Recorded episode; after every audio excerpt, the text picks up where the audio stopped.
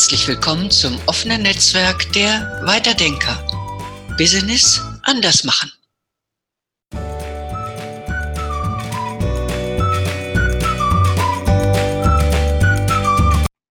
Hallo und herzlich willkommen zum Podcast heute mit Antonia Anderland, Organisationsberaterin und Coach vom Bodensee. Diese Folge heute ist im Rahmen der Herzensprojekte oder vielleicht eher gesagt der Herzensthemen. Antonia ist es nämlich sehr wichtig, die Zielgruppe vom Coaching mal genauer zu betrachten. Antonia, magst du vielleicht erst mal ein wenig zu dir selber sagen? Ja, gerne. Ich bin seit knapp 20 Jahren systemischer Coach und Organisationsberaterin und zu mir kommen als Unternehmenskunden in der Regel Führungskräfte und Geschäftsführer. Und zwar solche, die entweder eine Veränderung planen und diese konfliktfrei bewältigen möchten oder die einen Konflikt haben im Team zum Beispiel, oder als inneren Konflikt in sich selbst, der einen Veränderungsdruck erzeugt. Es geht also auf irgendeine Weise immer um Change oder Spannung in mhm. einem Wechselbezug zueinander. Mhm, okay. Und ähm, es wäre jetzt noch spannend von dir zu erfahren, warum ist dir denn genau diese Zielgruppe so wichtig? Und warum ist es zu deinem Herzensthema geworden? Hm, mir ist zunächst mal jeder Mensch wichtig, der zu mir als Klient kommt, auch wenn er überhaupt keine Führungsverantwortung hat. Und ich bin davon überzeugt, dass die Themen und Probleme eines jeden Menschen auf jeden Fall gleich bedeutsam sind. Aber es beschäftigt mich aus bestimmten Gründen besonders, wenn Menschen mit Verantwortung für viele Mitarbeitende selbst in eine Krise fallen. Denn die große Frage ist dann, was tun, wenn solche Entscheider Energie verlieren? Was tun die anderen im hm. Umfeld? Und wie können die Betroffenen sich selbst helfen?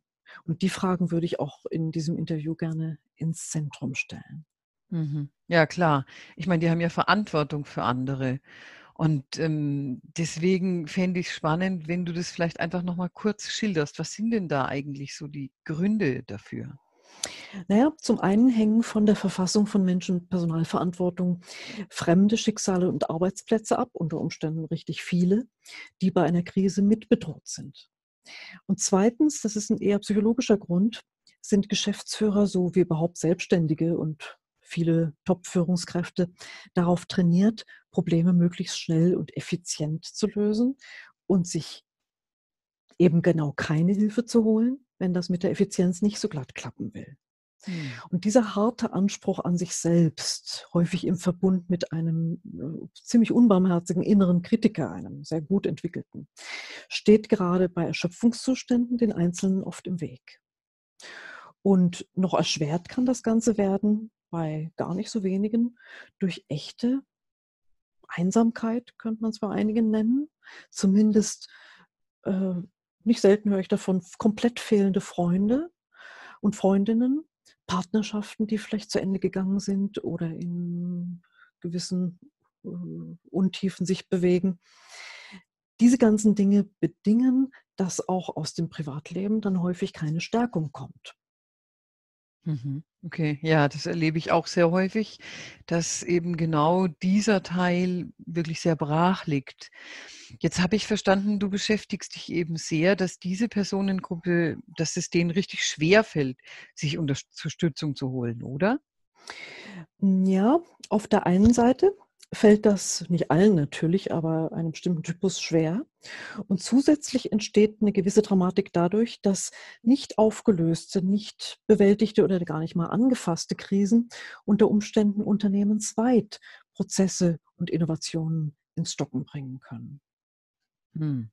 Ja, das ist ja auch das Fatale. Also wenn mein Körper mich quasi angezählt hat als Führungskraft, ich ähm, dem Erschöpfungszustand und der Krise sehr nah bin, dann ist natürlich, wie du ja vorhin schon be beschrieben hast, das gesamte Unternehmen vielleicht sogar in Gefahr. Warum stehen denn eigentlich Menschen in Spitzenpositionen nach deiner Erfahrung oft so alleine da? Ja, wenn ich mal ähm, das hm, Private äh, weglasse, dann kann man sagen, dass Geschäftsführer im Gegensatz zu den ihnen anvertrauten gerade keinen fürsorglichen Arbeitgeber haben, der für sie zum Beispiel eine Auszeit organisieren könnte oder sich überhaupt um das Wohlbefinden des anderen kümmert. Außerdem können sich viele Geschäftsführer oder auch viele Top-Führungskräfte vermeintlich, ich betone dieses vermeintlich, äh, oft längere Abwesenheiten nicht leisten, ja. obwohl es eigentlich ja oft geradezu von medizinischer, Weise, äh, medizinischer Seite befürwortet wird, sich in Fällen von echter Erschöpfung Auszeiten zu gönnen.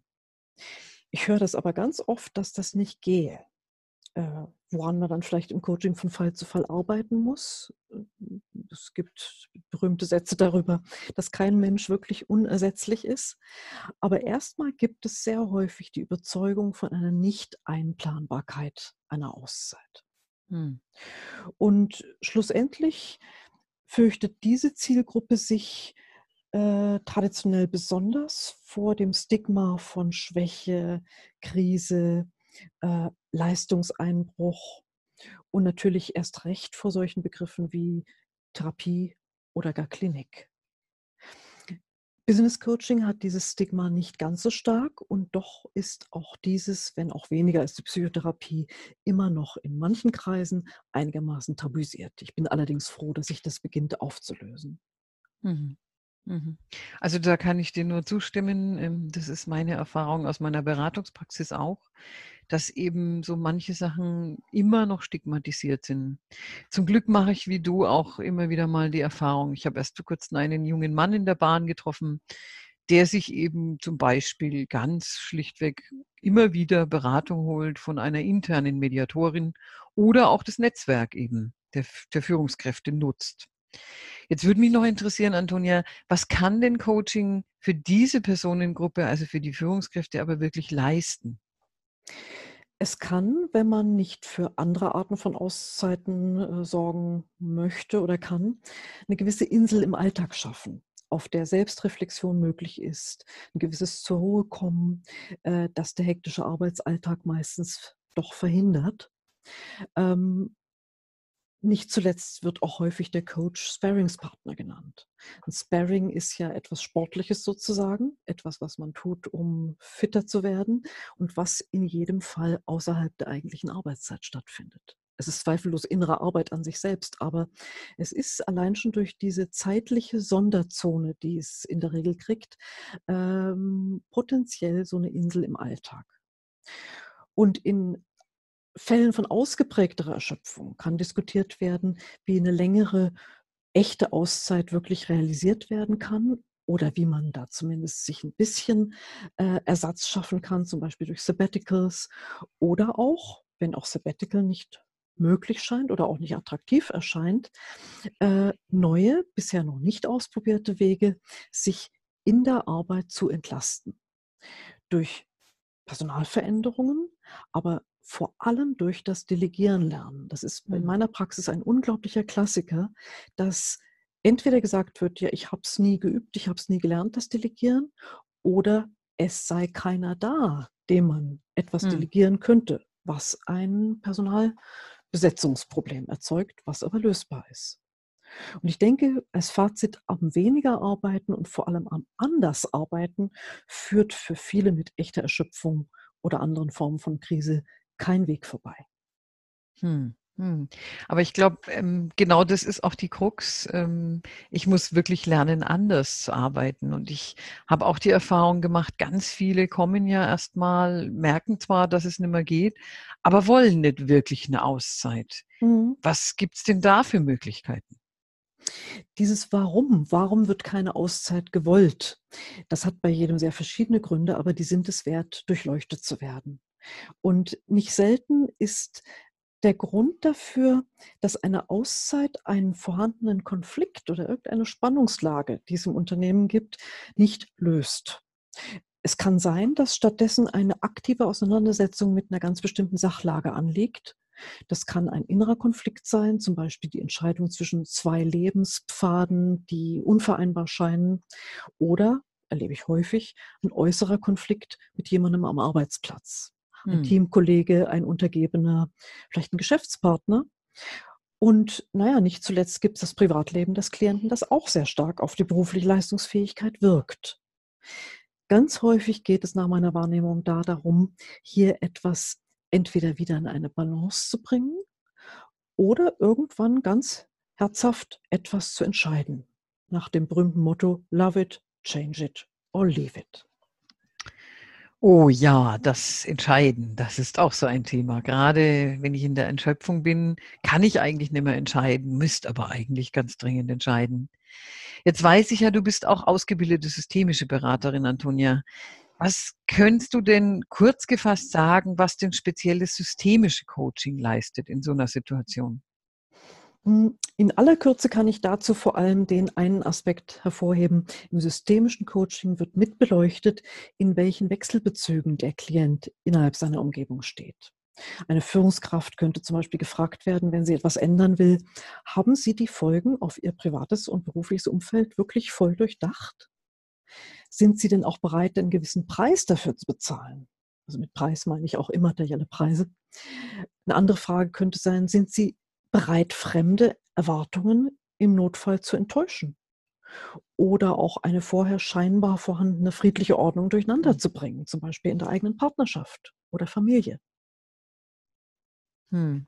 Ja, das ist genau meine Erfahrung auch, die ich gemacht habe, weil Ehepartner und Familien, die spielen ja auch eine große Rolle. Oder auch die Herkunftsfamilie, wenn der Vater zum Beispiel das Unternehmen an seinen Sohn abgegeben hat, da ist einfach eine bestimmte Erwartungshaltung und eine Familientradition da. Also ja, sehr, sehr spannend. Vielen herzlichen Dank, äh, Antonia, für deinen Einblick in deine Arbeit und äh, ich hoffe, Sie als Zuhörer konnten auch ein paar Impulse mitnehmen und gebe dir jetzt, Antonia, nochmal das Schlusswort.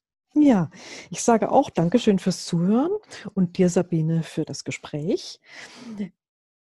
Ich ende mal damit, dass ich sage, wer mehr über Coaching und seine Varianten oder auch mein persönliches Angebot wissen möchte, ist herzlich eingeladen, Kontakt aufzunehmen.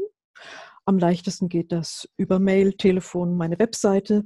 Die ganzen Angaben finden Sie am Schluss der hiesigen Podcast-Seite. Und auf jeden Fall freue ich mich auf das Gespräch mit Ihnen.